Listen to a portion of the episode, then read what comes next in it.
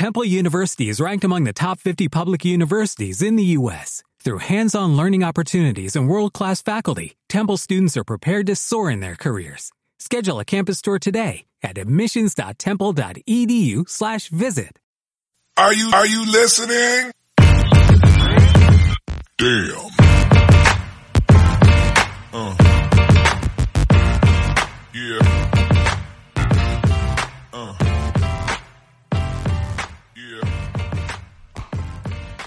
¿Qué pasa, boles? Bienvenidos a Massive Ball, tu podcast de opinión de la mejor liga de baloncesto del mundo, con mi hombre, desde Galicia, Julian, el cultureta.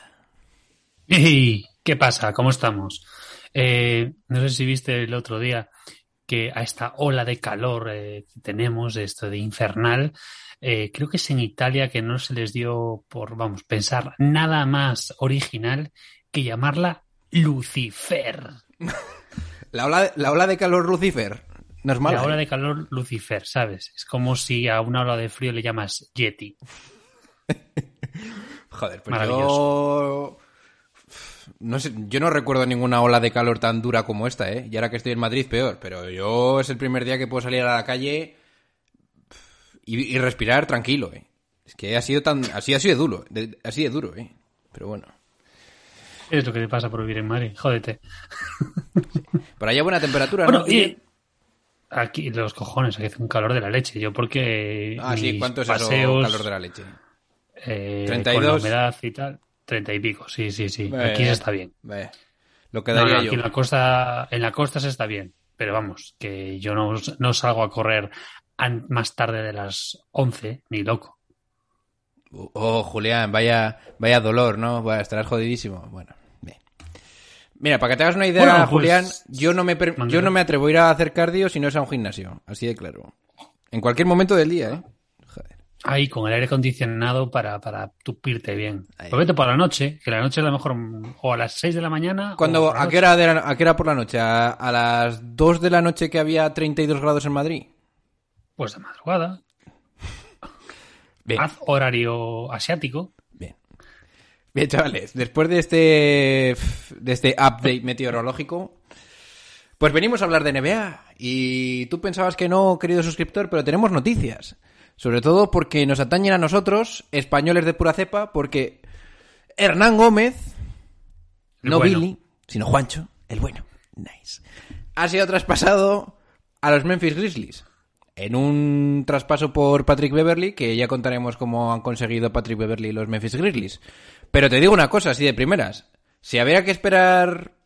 Si había que no jugar el, el Olímpico por este traspaso, siempre quieres jugar, pero no me parece mal fit para Juancho, ¿eh? Jugar en este equipo de los Memphis Grizzlies. ¿Qué opinas así a, Yo- primera, a primer bote? Yo cuando salió eh, el tema de que se caía de, de los Juegos Olímpicos, yo lo primero que dije fue, eh, cuidado, esto es porque aquí, aquí tiene que haber algo. Aquí hay un, un traspaso gordo, muy, muy gordo no me parece, pero bueno, es un traspaso bueno y positivo, creo que para todas las partes. Y pues mira, pues yo creo que le viene cojonudo. Para mí eh, es un, vamos, es un win-win-win total porque para Calvert salir de Minnesota era fundamental, porque eh, en college era un jugadorazo increíble. Y, y- e ir a Memphis en un entorno bueno, ser pues probablemente salir de, de- desde el banquillo y poco a poco ir cogiendo rol, pues le puede ser muy, muy, muy importante. Y para Juancho, que va a estar muy bien acompañado, pero eh, nunca sabes si cómo va a estar Triple J y yo creo que va a estar y va a estar muy interesante, muy muy interesante el, el- el- el encaje de Juancho, que para mí, vamos, eh, para mí Juancho, vamos, eh, ya lo dije antes en broma, pero lo digo en serio, o sea, eh, mil vueltas le da a su hermano. Y Juancho, complementado con Steven Adams, para mí, o, de- o- supliendo a, Steven Adams, me parece estupendo. Todo lo que sea salir de Minnesota es positivo. Bien.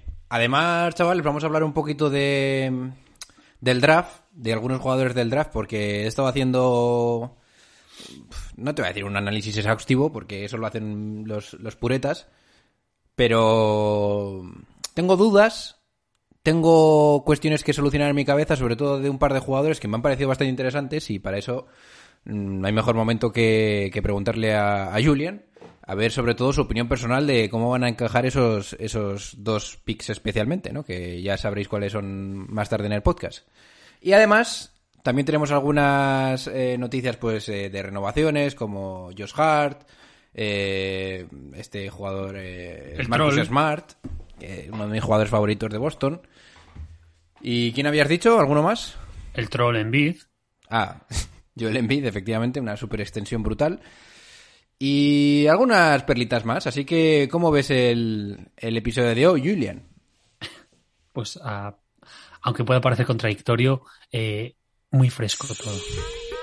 Bien, chavales, así que cuando las noches de NBA se hacen largas y los días pesados, siempre tendréis Massive Ball para pasar un buen rato. Comenzamos. Are you kidding me?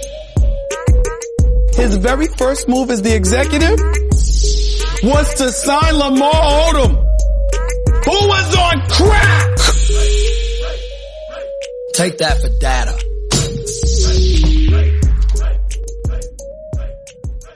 Bien, chicos, empezamos con la noticia más eh, importante, más actual.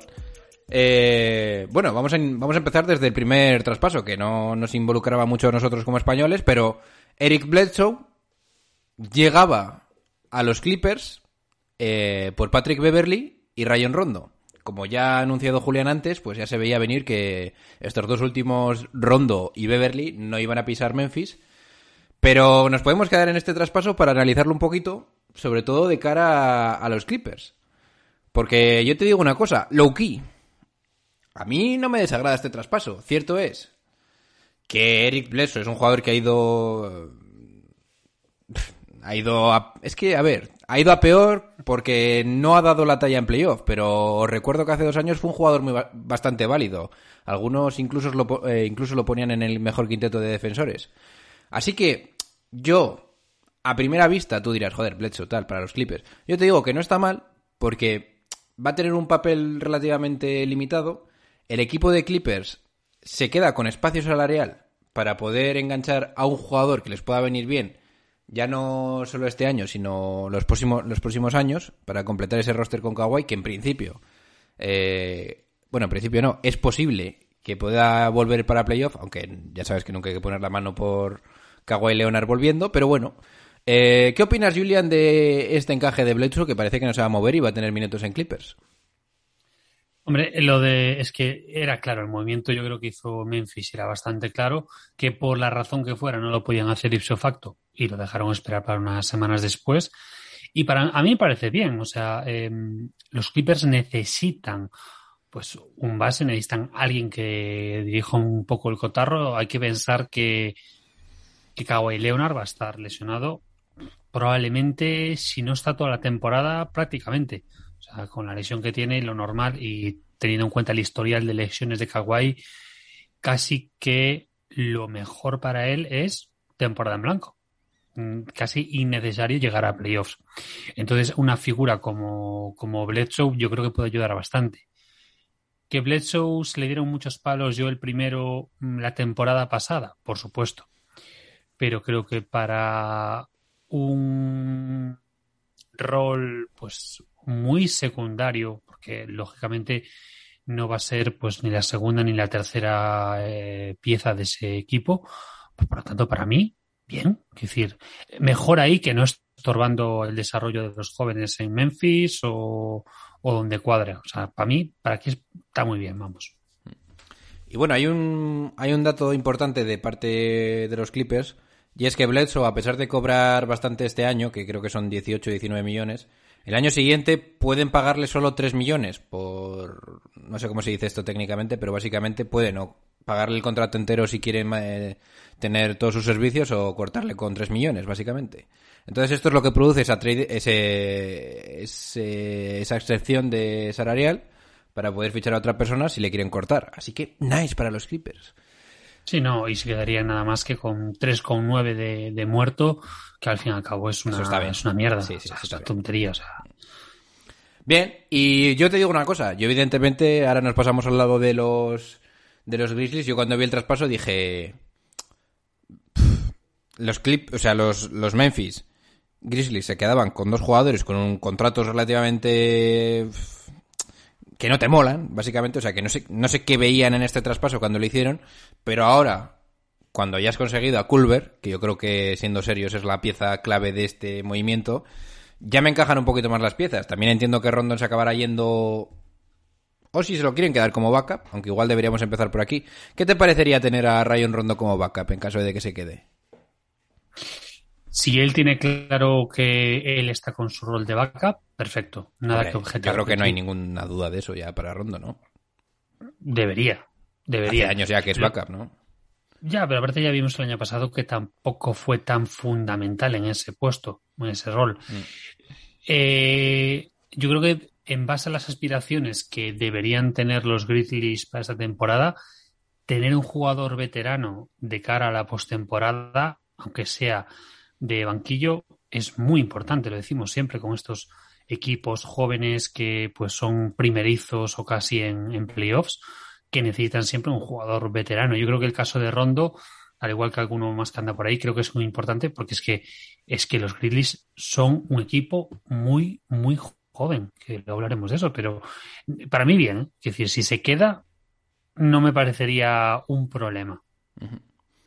Vale, pues en el intercambio principal, eh, como hemos dicho, los eh, Memphis Grizzlies reciben a Culver, un proyecto de jugador bastante bueno, que para, a mi parecer no tenía mucha cabida en, en Minnesota. Siempre que pensaba en Culver en Minnesota decía yo, madre mía, es el sacrificado de tener a tantos jugones, entre comillas, o tantos jugadores que quieren el balón en ese equipo de los Timberwolves. Y la verdad que era difícil encontrarle minutos. Y ahora en Memphis, que mmm, realmente los minutos de Dylan Brooks eh, deberían estar asegurados por su buen rendimiento, pero no me extrañaría que quizás le dieran 20, 25 minutos casi seguros en este equipo. ¿Y quién te dice que no vaya más? La verdad que es un movimiento bastante, bastante interesante para los Grizzlies.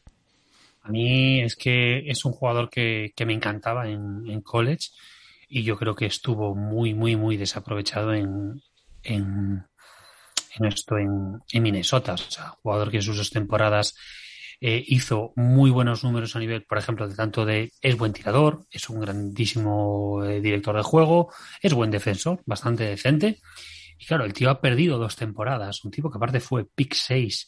O sea, y a, porque su, su temporada y sobre todo su madness son, fue muy bueno. De hecho, creo que es su segundo año, si no recuerdo mal, fueron finalistas o por lo menos llegaron a la Final Four. Pero claro, te caes en ese solar que es eh, Timberwolves y para mí fue un, vamos, un retroceso. Ahora, aunque vaya a estar desde, desde atrás poco a poco, es que su rol es eh, suplir a, suplir a, a Jay Moran cuando necesite su descanso. O sea, que para mí es, es perfecto. Y tienes a Rayon Rondo también, si se, si se queda. Pues para mí, para mí es perfecto. Ahí es un jugador que me encanta y que para él es muy positivo. Y lo que sumamos el, el intercambio con el de con el de Juancho y es exactamente lo mismo, misma situación, o sea, sobre población también el puesto y en cambio en en cambio, en, en este, en, ¿cómo se llama? En Memphis, los jugadores que, que se llevan, que se mueven, en el caso del, de, digamos, de los forwards, es muy interesante. O sea, jugadores jóvenes como Saide Williams o Santi Aldama o mismamente Xavier Tillman, que el año pasado lo que le vimos fue brutal. Le sumas a Janet Jackson Jr., que ya se estará sano. Eh, Steven Adams, que a mí es un jugador que a, mucha gente no le gusta. A mí, a mí me encanta Steven Adams como, como pivote troncazo y que pues que te va a coger 200.000 rebotes y te puede abrir el digamos te puede abrir huecos como hacía con, con Westbrook entonces a mí para mí la configuración de plantilla de los Grizzlies ya en los últimos años es cojonuda y miedito con ella he oído un pequeño inciso eh he oído hablar de Aldama no muy bien, la verdad, en esta Summer League. Eh, sé que los Memphis Grizzlies, bueno, lo he escuchado por Chris Vernon, yo la verdad no he, no he visto jugar al Dama. Eh, piensan en él como un jugador a desarrollar con bastante, bueno, muy a largo plazo y ha debido hacer muy buena muy mala selección de tiro en este Summer League y tal. ¿Tú ves a este jugador llegando a algo en la liga? es español, ¿no? Es que sí, es, bueno, su padre fue muy jugador muy conocido, muy mítico. A mí la verdad es que lo digo siempre con ese tipo de jugadores. Eh, si este chico se llamara eh, John Smith, eh, no hablaríamos absolutamente nada de él. Simplemente se habla de él porque es español. Es un jugador que ha tenido su carrera en college, en, una universidad americana, lo cual es muy interesante, pero ha estado ha estado en, Loyola Greenhouse, o sea, en Loyola Maryland, que no es, mira, Loyola Chicago, que llega, digamos, a los, que llega a los, a los, ¿cómo se llama? A los, lo diré, que llega a, los mandes, o sea, es una, es una universidad menor, es una universidad muy pequeña, que realmente está con, con es una conferencia muy, muy floja. Entonces, claro, eh, la, competencia que tiene es mínima. Entonces, es un jugador con una proyección muy interesante. La gente que, que sabe de esto lo pone como muy interesante, pero a muy largo plazo. Si tiene hueco en los Grizzlies, muy bien, pero que no nos sorprenda. Y le vendría muy bien que lo mandaran al, a la G League, por lo menos con un two-way. Que mm, eso es lo que le escuchaba a Chris, que te voy a decir que es un proyecto de jugador muy a largo plazo que no se está todavía habituando a jugar al nivel y a la velocidad de lo que puede ser la G-League o la NBA, eh, si en algún momento llega, ¿no? Porque en la G-League, pues, perdón, en la G-League, en la Summer League hay jugadores NBA ahora mismo, sobre todo los rookies y pues está por ahí algún jugador veterano, pues yo que sé, como Beasley, que quieras que no, al final son cuerpos de NBA. Entonces eso es lo que dicen, que aún está muy poco cocido y que, bueno, a pesar de tener 20 años, que quizás para desarrollarlo igual se te queda un poquito atrás, pero creen que puede tener eh, un buen recorrido porque sobre todo dicen que tiene, debe tener un buen feel for the game, ¿no? Una buena una buena sí, capacidad de entender el baloncesto, ¿no? Eso sí, que dicen que a nivel de, de capacidades, de, de, incluso de IQ, que, que es muy interesante, pero claro, a desarrollar. O sea, por eso hay que tomarlo con mucha calma. Pensemos que, por ejemplo, Luca Garza, que es un jugador totalmente hecho, que se ha hecho esos cuatro años en la universidad y que ha perdido peso. Y yo lo poco que he visto de Jairas, que tampoco he visto Summer League, se le ha visto mucho más ágil de lo que se veía en college, pues incluso va a chupar G-League como hay Dios. Y en caso de si, lo va a hacer Luca Garza, no lo va a hacer Sandy Lama, por favor, que le falta muchísimo por hacer. Muchísimo. O sea, yo, lo, yo, yo a Lama le, le vi solamente los últimos partidos de la temporada regular y, y alguno del torneo de conferencia. Y, y, es lo que digo yo, o sea, si, si se llamara um, eh, Chupen eh, pues le haríamos el mismo caso que a. O sea, menos caso que a Watanabe. Ok, bien, pues podemos cambiar de tercio, miembro Julian, y vamos a debatir algunas cosillas. Eh, como que, por ejemplo, renovación. Bueno, vamos a empezar de la más gorda, que es la de Joel Embiid.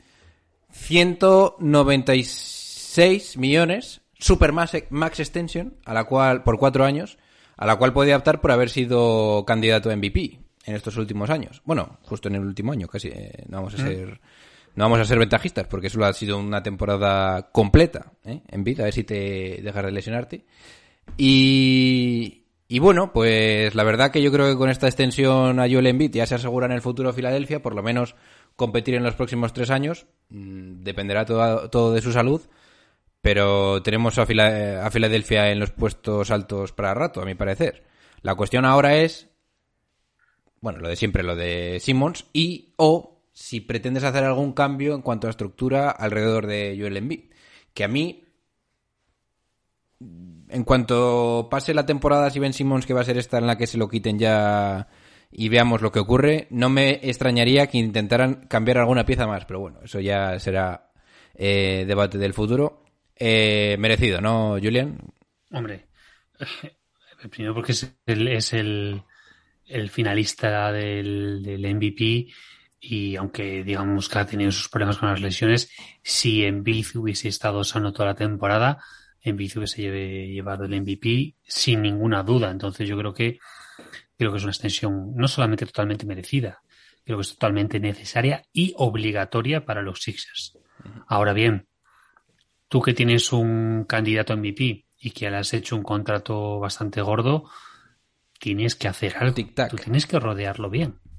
Hombre, rodeado. y- rodeado, rodeado está. está. La Para mí- cuestión es para mí si es correcto.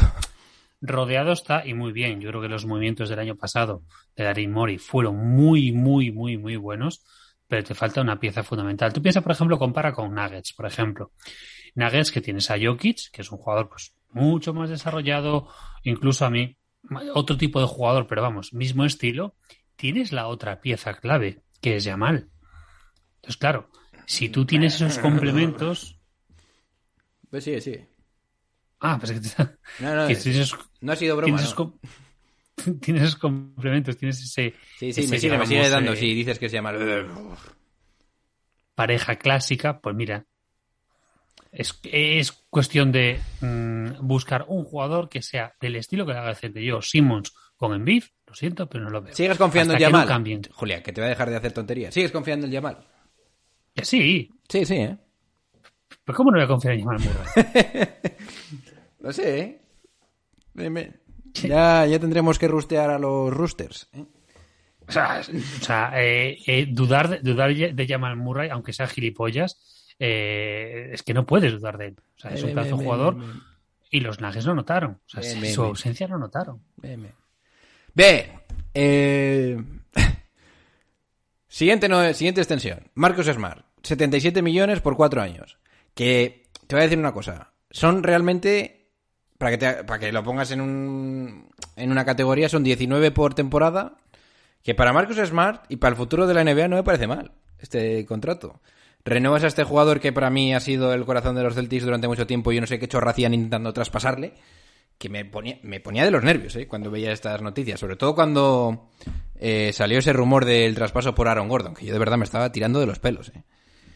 Y con esto se asegura, pues, no un director de juego, porque realmente no lo es, pero un tío que necesitas para competir por todo. Y para mí los Celtics, dentro de poco, si no este año, ya van a competir por todo. Y si no, Y sin duda el titular. Lo siento mucho, pero Marcus Smart tiene que ser el base titular de estos Celtics. eh, anónimos, por Evox, os- sí, os estoy hablando a vosotros. A mí no me vengáis con chorradas, ¿eh?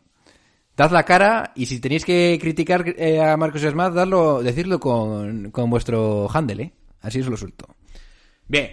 Y evidentemente Denis Schroeder saldrá desde el banquillo, que es lo lógico y normal. Que ha sido una noticia, porque y lo, han, lo han oficializado, pero menos mal. Y gracias que lo dejan salir desde el banquillo. Bueno, bueno, no, hombre, no. es buen jugador, Denis Schroeder. Lo que pasa que yo que sé. Eh, Estás picante hoy. Bien. Vamos a ver, un, ti- un tipo que rechaza 80 millones, es que es Vale, es bobo. bobo, pero no es malo. Que es bobo. Vale, pero no es malo. Bien. Otro tipo de noticias, chavales. Parece ser que DeAndre Jordan está en la en la lista de salida, ¿no? En la franja de salida para los Brooklyn Nets, a pesar de su buena relación con el, con el Big Three, que yo ya esto, por fin se acaba la broma, ¿eh? DeAndre Jordan es un jugador retirado. O sea, es lo que estabas pensando y es lo que te lo suelto, es lo que te suelto ahora, Julian. Es un jugador retirado.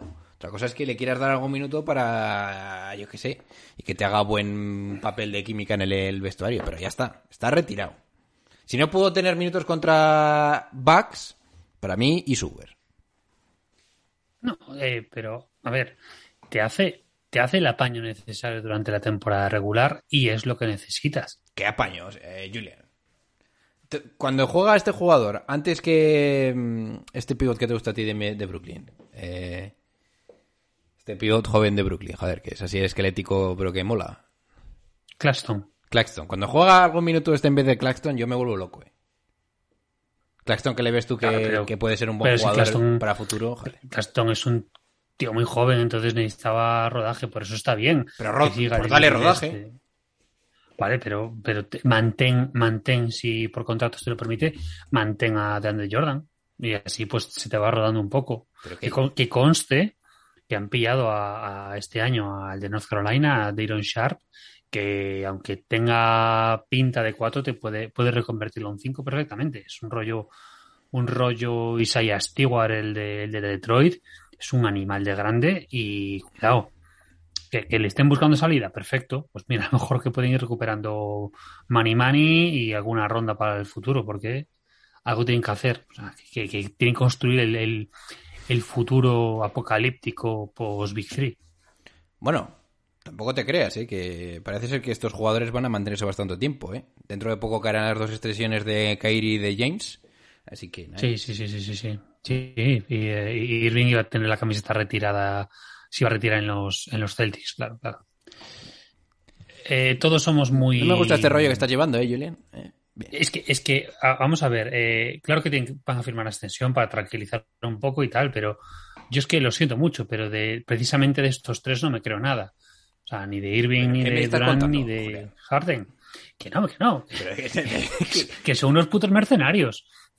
pero da igual, ahora se han puesto No- de no acuerdo en el mismo equipo. No, no quita, no quita que sean unos jugadores increíbles, brutales.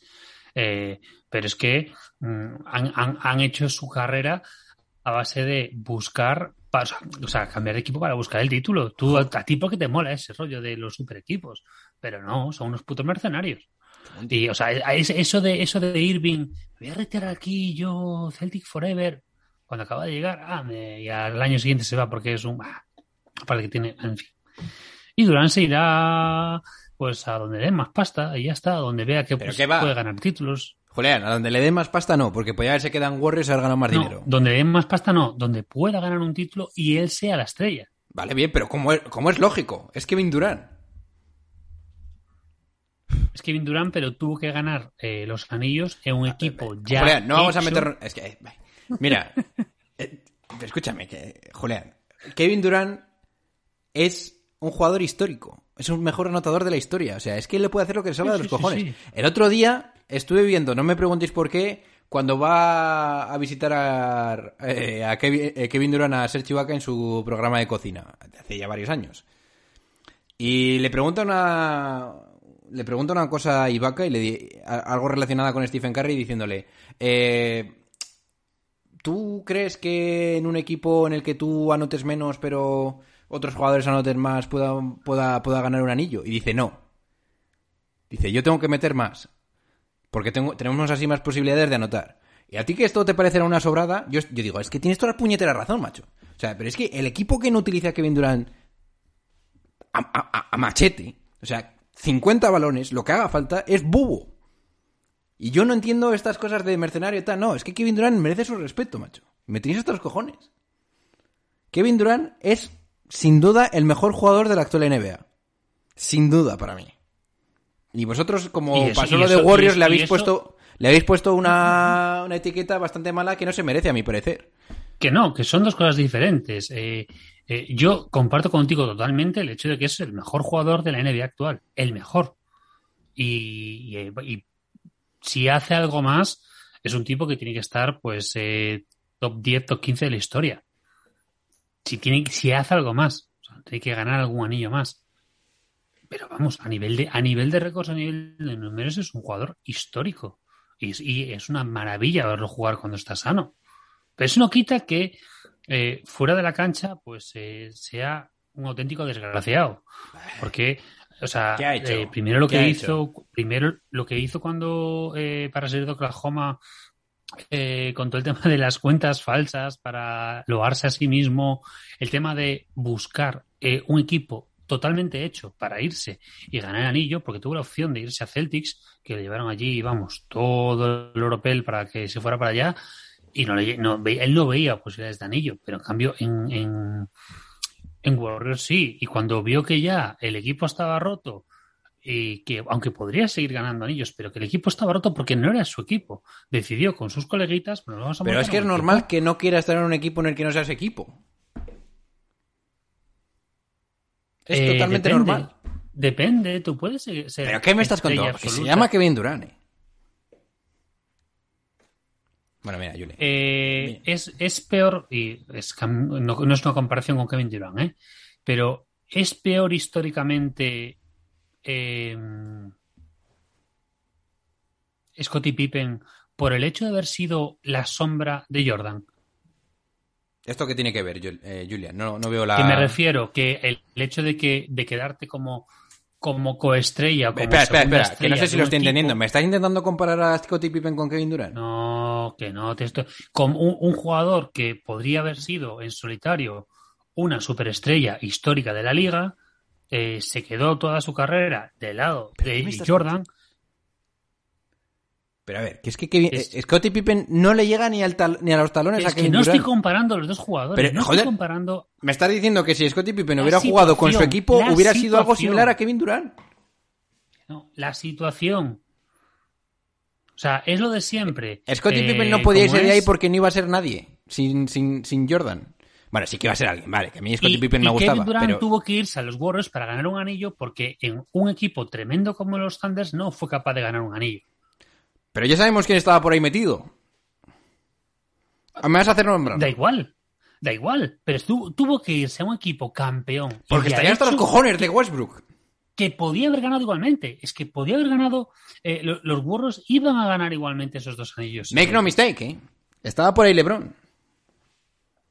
Yo no tengo claro eso, ¿eh? Recuerda los equipos de 2017 No, no tengo- y yo no tengo 2018 claro eso. Julián, yo creo que Eran sí Kevin Durant no llega- Estumen. Yo, yo creo que si Kevin Durant no, eh, no llega a Golden State Warriors, los, eh, la NBA averigua cómo defender o mejora cómo defender a Curry y a Thompson y la cosa no es tan clara, ¿eh? Los no. fichan solo defensores de perímetro y ganan la NBA fácil. Pero si intentaron fichar de todo en esas dos temporadas y fue un auténtico desastre que al final, sobre todo la última de 2018, llegó a las finales eh, LeBron solo. Hombre, en cuanto se va Kyrie Irving, se deja de hablar de los Cavs. Así de claro. Bueno, ve, Julián, que, eh, ya, ya que nos hemos en otro momento. Nos hemos desviado. Sí, porque es que me estás calentando, ¿eh? Me estás calentando muchísimo. ¿Cómo te gusta hacer el programa conmigo? No. Es que, eh, en serio, suscriptores, por favor, decidme algo. O sea, me está diciendo, me ha hecho comparaciones con Scottie Pippen que no quería, pero al final la ha soltado. O sea, Kevin Durant está a nivel de ídolo Pero que yo de no LeBron James casi. O sea, pues, bueno, bien, da igual. Bien, da igual. Eh, vamos a hablar de lo que te quería hablar, que, que es que al final no vamos a decir nada. Tengo dos preguntas, especialmente, sobre dos jugadores. Y me tienes que, me tienes que, me tienes que sacar de dudas porque es que no, no, no consigo encajar a estos jugadores ni para bien ni para mal, ¿eh? No digo que sean malos o que no me encajen. Digo que es que me, me están sorprendiendo demasiado. El primero, Scotty Barnes. Eh, yo no os voy a mentir, yo no me he visto nada antes de Scotty Barnes, pero ahora ya que he tenido tiempo y descanso y ya me he hecho la mudanza y mierdas, me he estado viendo bastantes cosas. Lo primero que he pensado al verle las pintas es decir, madre mía, parece Magic Johnson. De hecho parece, ¿eh? no que juegue como Magic Johnson, ¿eh? pero parece Magic Johnson. Por lo alto que es y lo corpulento y tal. Luego le he visto tirar. He dicho, madre mía. Luego le he visto tirar en la Summer League y he dicho, not bad. Y luego me he puesto a pensar, digo, este tío es un superclase brutal que como salga bien, ojito con los Toronto Raptors. Lo que pasa es que luego me he dado cuenta que en Toronto Raptors está todo el séquito con bueno, todos los, todos los jugadores más o menos veteranos entre comillas firmados como con mi hombre eh, este tío que sangró por el ojo cuando ganó el anillo, me cago en la leche. Ah. ¿Cómo se llama el base de los Toronto Raptors? Te va a matar. Eh, Freddy. Fred, Fred VanVleet. No- Y digo, entonces no va a jugar de base. O sí. Y aquí es donde viene la pregunta a, a mi hombre Julian. ¿Puede ser una jugada maestra el hecho de intentar emparejar a mi hombre eh, Fred VanVleet con, con Scotty Barnes? ¿Cómo ves este encaje? Y si nos puedes eh, elaborar un poquito sobre este jugador para, para que la audiencia entienda un poco de qué va este, este, este crack, porque es un crack, nos vendría bastante bien. ¿Cómo lo ves, Daddy? A ver, primero fue una sorpresa grandísima que, que, que cayese en el 4 porque estaba claro que iba a acabar en el 5 o incluso hablaba del 6. O sea, incluso se hablaba de que Kuminga quedase por encima. Entonces, es un jugador, efectivamente, es un jugador muy físico, es un jugador que es, es buen anotador y defensivamente es muy bueno, pero digamos que su, su fuerte está en la defensa, no está precisamente en su capacidad como, como organizador. Tirador, no es mal tirador, pero debe centrarse un poco más en eso. Y, y luego que es un jugador que para mí está bastante, mí es un jugador que me, de- me, me decepcionó ¿En serio? absolutamente. A mí me decepcionó un mogollón. Hablo de college, yo no, yo no lo he visto, para mí la Summer League no, no existe, o sea, es, Es lo que más he es visto un yo. experimento. Es que es un experimento. Bueno, digo, no vamos a hablar con la Summer League. Eh, está el artículo cuando lo lances a ver, que, hable- que hablo de la Summer League. Eh, pero vamos, que, que no. Entonces, ¿que es una apuesta importante? Sí, pero no tengo muy claro qué está haciendo Ujiri. O sea, no tengo nada claro qué es lo que está haciendo. Porque, a ver, mmm, pones a Fred Van de, de uno. Tienes a Dragic eh, también por ahí. Eh, no lo tengo nada claro. Eh, yo es que, por ejemplo, a Scotty Barnes, con lo grande que es de ponerlo de, de escolta, sin tener muchísimo tiro, me parece. Hombre, pero yo creo que la idea aquí es Scotty Barnes de base, a tomar por saco, Fred Van de dos. Es que no es un, no es, no es un gran. Pero sí que, sí No que un- tiene visión y no está mal. Buenos alley en Ah. y buenos pases en, en el college, macho. Si es lo que he visto hace, A hace mí- nada. claro, pero, pero, ves- pero ves los highlights, ves lo, ves lo, lo- lo mejor, pero no, hay mucho más allá de eso. A mí es que precisamente como, como todo, todo lo que es referente a la parte ofensiva, para mí sus partes más flojas es todo lo que tiene que, que mejorar. O sea, que decir, es buen pasador, pero regulero. Eh, es eh, un generador, bueno, coño, es un jugador que ya ha llegado a la NBA, no puede ser malo. Es lógico. Em, yo es que ponerlo como, como base me parece, me parece muy bestia, ¿eh? Me parecería demasiado. acojona, Yo-. A mí no me, no me gusta para nada. O sea, es que antes, antes es que, te iba a decir, con met- meter a Dragic, es que no, no, es que no lo sé. No lo sé porque no me, ¿Qué- no me cuadra. Si este jugador se desarrolla, ¿en qué cuál es su cuál es su techo? O sea, un Es jugador un así de referencia. Es que es raro. Es un super, es un super defensor. Es, es- es- venía como junto con Moses Moody, eh, y los dos son los dos mejores defensores. O sea, los bueno, dos mejores, Mobley, ¿no? pero más, más de pintura. Mobley es Vale, más de vale, pintura. Vale. O sea, estos son, digamos, eh, defensores exteriores tipo pues Holiday, tipo, tipo, tipo Ben Simmons, que son buenos, pero claro, le falta la parte de- de- del free, ¿no? Bueno, y Devian Mitchell, ¿no? Que ese tío me está gustando. Vale, gustando. Mitchell es la... de Devian Devian Mitchell, la- pu- o sea, eh, puede ser de los mejores defensores de la liga ya. ¿eh? Sí, O sea, sea, es un salvaje. tío veterano. Es que es un tío, es un tío que llega ya como junior, como senior. Y es un físicamente lo ves y acojona porque es enorme. Ese, esos brazos que tiene, esos hombros son una jartada. Está fuerte. Sí, sí, sí, sí. Te pega un hostia y te, pone, te viste torero, ¿eh? Bueno, entonces, Daddy, Es que tú Ja- piensas, piensa en el quinteto. Tú piensas en el quinteto. es que esto de- es lo que me está. Toronto. Yo- a mí me gusta, eh, de verdad, eh, te lo digo en serio. A mí me gusta el jugador. Le he visto las- la- los partidos ahí, las highlights con, con Toronto en el Summer League y a mí me ha gustado bastante. eh. No sé. Olvídate Es de- que es alto, eh. Déjalo para atrás, para el final. Si tú empiezas por, por el interior, en el interior, ¿cómo organizas? Es que ahora han traído a. Yo metería a Boucher, pero bueno. No, yo metería a Eh, Precious. A Chihuahua. De center. Sí. A Chihuahua, No, let's go. A Chihuahua es un 4 grande, pero yo no lo metería. Teniendo, teniendo como tienes a. Es que tienes. a- Yo, a mí me gusta más a Siakam meterlo por dentro. No, si a Cami y Siakam a Chihuahua por dentro. Si aquí a Chihuahua. vale. Y después tienes. Es que tienes a Moby también. Anunobi de tres seguro y luego ¿Vale? Van Vliet tienes que, tienes que y forzar Barnes. Van y Barnes. Y a mí no me parece. A mí no me parece, pues a mí no me parece un backcourt generador. Para nada, ¿eh? A ver, tienes tiro, tienes el tiro de, de Van Vliet, por supuesto, pero para mí le falta, le falta un, un, un generador, le falta un organizador. Pues ese es, Mo- ese es bueno. Barnes. Es que a mí, pf, ojalá, ¿eh? A lo mejor ha tenido, oye, que puede ser que el tío desde, desde finales de marzo que haya estado trabajando Pero- en todo eso. Pero ¿sabes por qué me gusta tanto, macho? Porque es que de verdad mide como Magic Johnson. hmm, Es que así es muy fácil sí, jugar, dos hacer jugar al equipo. Mm, 202, 203 por ahí debe ser, porque es un 69. 6968, sí. 205 por ahí. Pues tú no estás tan pampeado como él, pero yo, o sea, como, como yo, pero yo sí que lo estoy, ¿eh? Te lo digo ya. Mm, Yo tengo muchas dudas, ¿eh? pero porque es un tipo que a mí, ¿sabes? Yo venía con, antes de la temporada, lo que se leía de él, que era un jugadorazo, súper defensor, tal, tal. Y a mí lo que le he visto no me gusta. Es cierto que, que luego, cuando fuera del draft, estuviera leyendo y efectivamente que, que había motivos, que bueno, que no había tenido su mejor momento, su mejor año en Florida State, que, que no había tenido toda la carga de minutos, que, bueno, pero no sé, tal, tan arribísima como estaba, y a mí, uf. Pero son estos jugadores que, que de repente, eh, alguien de repente se enamora de ellos, Sí, los sube muchísimo, como, tal cual. como este caso al 4, y de repente pegan el pelotazo porque están como eh, eh, muy infravalorados porque nadie confiaba en ellos y al final pega un castañazo. Eso con Patrick Williams el año pasado. con Patrick Williams, nadie lo esperaba y dijeron, ¿dónde van con este tío tan arriba a pillar? Y fue una bastada. O el caso de Halliburton, igual. Halliburton es. uf, ahora se- me pierde el, el pick que fue, pero también fue un pick alto, pero Fue nueve, medianamente, por ahí. Y fue, o 10 incluso. Creo que 10. Y, fue un castañazo. O el caso de Tyler la, la primera temporada, un jugador que también salió ronda primera alta, pero pasó desapercibido y de repente pegó el castañazo. Entonces, son otros jugadores que de repente te pueden sorprender. Ojalá.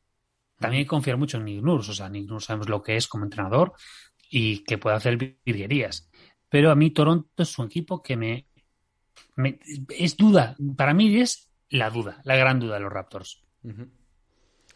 Bien, pues el otro jugador que te quiero comentar es Trey Murphy, macho.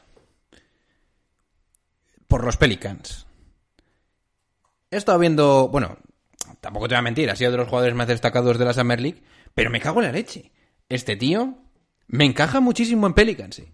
Y es el jugador, y es el jugador que como este, como este pick les haya salido bien a Pelicans, entendería cosas que han hecho para completar el roster una vez se han liberado de Alonso Ball. O sea, si Murphy sale bien, que es un jugador 3D, pero buen 3, ¿eh? Buen tiro de... Sí, sí, muy- sí. O sea, pues, Venía esa con mecánica no es, un- ma- no es broma, ¿eh? No, no, y venía con más del 40% en, en triples, ¿eh? O Entonces, sea, sus, números sus números de coles son la leche, ¿eh? Entonces, la cuestión es, Trey Murphy, para que te hagas una idea, es una especie de Anunobi más alto, mm, que a mi parecer está hecho, y que no sé qué, qué techo va a tener este hombre. Y si este juego sale bien, y de repente te plantas con Ingram, eh, Murphy, Josh Hart y, y Zion Williamson, aquí sí que, de Monte Graham, ahí sí que empezaría a ver un poquito la idea de David Griffin y no me extrañaría que los Pelicans estén más arriba y te suelto ya la I told you, creo que los Pelicans si encaja Murphy va a estar más arriba, van a estar más arriba de lo que la gente piensa. Porque te digo una cosa, make no mistake, ahora volvemos a Murphy. Con- yo creo que uno de los dos, Zion Williamson o Brandon Ingram, van a explotar el año que viene. Y no me extrañaría que sea Brandon Ingram, porque a mí la versión que más me molaba de, de Ingram en los eh, Lakers era cuando jugaba de base. Y ahora digo, madre mía, Griffin, te la has jugado. Igual tu idea es la de a tomar por culo. Brandon Ingram de uno, algún porcentaje de tiempo durante el partido. Y si eso es así, me estás poniendo muy cachondo. Y volviendo a Murphy. Chavales, lo de Murphy, para mí ha sido, no sé en qué posición ha caído al final especialmente, no sé si lo tienes tú por ahí justo, Julian, pero es un robo clarísimo, ¿eh? Pero clarísimo, de draft. ¿Qué opinas de Murphy, Daddy? Estaba buscando en qué, en qué puesto fue Murphy. 19, Es ¿no? que piensa... Lo estaba buscando, pero es que, a ver, tú piensas que, por ejemplo, eh, Murphy, Murphy es un jugador que es un súper defensor de la leche. Es brutal. Aparte, es, es lo que dices tú, que es un jugador bastante, bastante grande. Y otra cosa importante, es un jugador que, que viene de Virginia. O sea, y Virginia es un equipo que es brutal y todo lo que sale de ahí, por ejemplo, un Hunter, entre otros, salieron de ahí. Son siempre te van a traer mm, cosas interesantes. Ahí la mano del entrenador de Tony Bennett se, de- se- se nota mucho. Sí, 17, 17. Y es un jugador que puede ser muy, muy, muy potente. Pero mucho, ¿eh? Que es- sí, sí, porque es un jugador que tiene muchísimo tiro. Muchísimo. A ver cómo se adapta, que es el problema de siempre. Pero tiros en, tiros ¿Cómo en contraataque, tiros en parada, desde de bote y tirar. ¿Pero qué es esto, Julián? No, y, y aparte eh, de técnica, ¿no? O sea, no son sí, de sí, posición, sino, o sea, la técnica que tiene es bestial. Entonces, eh, se- creo que se va a adaptar muy bien a la distancia NBA. Ves que aún, aún así, sus números, eh, y se veía en, en Virginia, que son altísimos, son muy buenos. Es un jugador hecho, es un jugador junior, y luego que es un defensor de la leche, que por tamaño y por, y por, o sea, por altura y por tamaño te puede defender lo que le dé la gana, porque aparte es un tío ágil. Para defenderte bases, es un tío eh, grande para defenderte eh, a la pivots, o sea, es, es la, es la caña, no, no, es, es muy interesante. Y es un jugador que pasó muy desapercibido porque, bueno, la temporada de Virginia no fue la mejor del mundo, entonces pasó un poquito desapercibido, pero oye, se coló en ese 17 Parece un robo que para el caso de... Sí, sí, es que tú piensas que también, a ver, eh, con el tema de, de, de Oklahoma, perdón, de, de Pelicans, que tenían unos cuantos picks, pues oye, quieres que no, eh, bueno, pues es, es jugártela, es jugártela, pero porque aparte, bueno, no, no fue su primera su primera selección, pero hombre, bueno, sí, pues al final movieron el tema de, de las selecciones, por el tema de, de los picks con Memphis y tal, pero que con todo lo que tienen les viene un, este jugador les viene muy bien. Pero claro, eso quiere decir que Murphy en este caso implicará que cómo van a jugar, que esa es otra. Porque ahora que se ha ido Alonso, pues lo que dices tú, poner a, Ingram de, de base, uf, un poco hardcore. Pero Hardcore, bueno, pero es está, está. Kira Lewis del año pasado. El que sea de base. Sí. Bueno, a ver. Van a sacar Eh, un es quinteto que- muy alto, ¿eh? A mi parecer, ¿eh? Quizás no en la posición de Sion eh. porque va a ser... Bueno, Balanchunas... A Zion- a ver, claro, a ver de qué Es juega que Zion. a mí me está gustando, ¿eh? Es que me no sé por qué, pero estoy empezando a ver a todos los equipos que lo entiendo todo y me están gustando todos. No, Pero eh, lo- a mí lo interesante, lo interesante de, de Pelicans, a ver, ya lo veremos cuando hablemos de las de las previas, pero tú tienes a Balanchunas, por ejemplo, que te va a abrir el hueco que, que quiera, y Sion en pintura, no sé si recuerda las, las, las, estas, las, los mapas de calor de Sion en los partidos, y eran todo, o sea, todo, Todo dentro. todo, todo en la pintura, todo en la pintura. O sea, no, no hacía un tiro fuera de la zona, era una pasada. Mm. Pues es que ya está, todo el hueco te puede abrir Balanchunas con, con Sion a tope. Tienes tiradores como, como este, como Trey Murphy, pues pa'lante. Me parece, un, me parece un acierto brutal, la verdad. Es que Troy Murphy y, y Devonte Graham, es que otra cosa no, pero tirar. Más ahora encima abres la pintura con Balanchunas, let's go. Ingram, Sí, sí, a poco y- que esté bien, es que es let's go, ¿eh? Yo... Y falta que, que se le que este año se haya rodado Kira Luis, que Kira Luis Sí, eh, al estar el Lonzo estaba tapado, sí, pero, buen jugador también, ¿eh? Ki- Kira Luis puede ser muy muy interesante. Y Alexander también. Alexandre. Sí. Mm. Eh, Walker, Walker. Bien, chavales, pues hasta aquí el episodio de hoy. Yo creo que hemos hecho un buen repasito de la actualidad y del draft, que para eso tenemos a Julian, para poder indagar fuerte en estos prospects de la NBA. Así que, bueno, eh, os recomiendo como siempre que os suscribáis a todos nuestros canales, que son pues Instagram, Twitter, Twitch, con mi hombre Turis ahora a los mandos y Vico cuando vuelva. Eh, uniros a Patreon si queréis apoyar el proyecto. Y me falta alguno más. YouTube de momento no. Estamos ahí parados todavía. Seguid los episodios, os- perdón, los, los artículos en la web, sobre todo el de Julian que voy a subir ahora, que está cal- candente. ¿eh? Lo tengo ahí calentito para la, la rampa de salida. Bueno, ¿nos quieres decir de qué va, Julian, para ir abriendo boca? O... Nada, la Summer League. Summer League, sin más. ¿Te has centrado en algún jugador o qué? qué es? No, no, no. eh, eh, hablar un poquito de los jugadores que en su momento pues fueron estrella, eh, estrellazas de la, de la Summer League y luego la mayor parte Ah, de general, la Summer League. eh, Sí, vale, vale. Pensaba que la Sí, no, no, es, no, no, es palito a la Summer League. Ah, vale, vale, vale. ¿Cómo te gusta meter palos, eh, Julian? No, no, no, no. Es, es un análisis eh, Sí, claro, objetivo, claro, eh, histórico al recorrido de la Summer League y sus estrellas. Hay que ver que, bueno, hay cositas por ahí. Bien, pues todo eso lo podéis, eh, lo podéis chequear en massiveballoficial.com. Y dicho todo esto, nos vamos despidiendo. Se va despidiendo de ustedes vuestro hombre, Julian, el gallego eh, de los puretas. Nah, que tengáis buena semana. Que esta semana se viene un puretas muy sorprendente. Sí, ya me quitan el tópico a mí. Y vuestro hoster, como siempre, John Paul. Venga, chicos, pasadlo bien.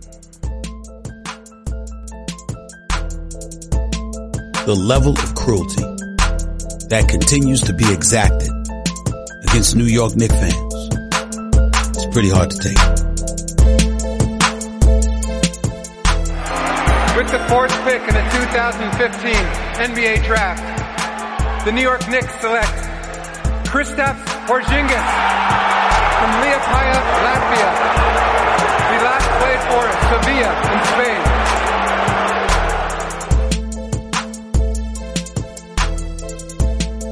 much more can you stink?